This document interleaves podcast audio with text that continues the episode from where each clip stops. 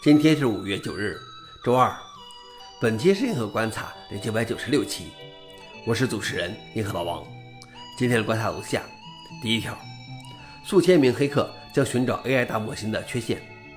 今年的 DeepCon 将于八月在美国拉斯维加斯举行，期间将邀请数千名黑客对合作的 AI 服务，如 OpenAI、谷歌等的大语言模型中寻找缺陷，比如代码中的传统错误。以及机器学习中更具体的问题，如偏见、幻觉和越狱。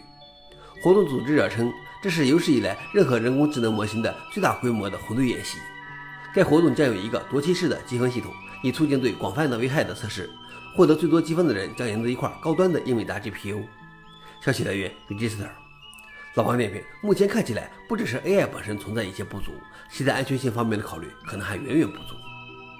第二条是 AMD 计划采用开源固件 OpenCL。AMD 平台上现在使用 Argisa 固件来初始化多个子系统，其中包括处理器核心、芯片组和内存。AMD 计划在整个 AMD CPU 产品堆栈中采用开源固件 OpenCL，到2026年做好投产准备。新的开源固件用标准工业语言编写，允许静态连接到主机固件。通过将开发、架构和验证开源，以增强安全性。AMD 称，OpenCL 不只是代码开源。而且其规范也是公开的。OpenCL 不是为了取代 UEFI，而是与其他主机固件如 Cobalt 整合。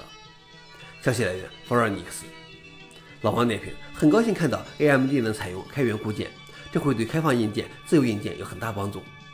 最后一条是 Cloudflare 反对欧盟提出的网络使用费。大部分通过电信运营商网络的内容来自于内容和应用提供商 CAP，比如 Netflix 和 YouTube 等。他们将数据注入世界的网络，让运营商将其传递给用户。电信公司抱怨称，他们在新的网络上花费了数十亿美元，而 CAP 们则从中渔利。因此，欧盟考虑向 CAP 们收取网络使用费。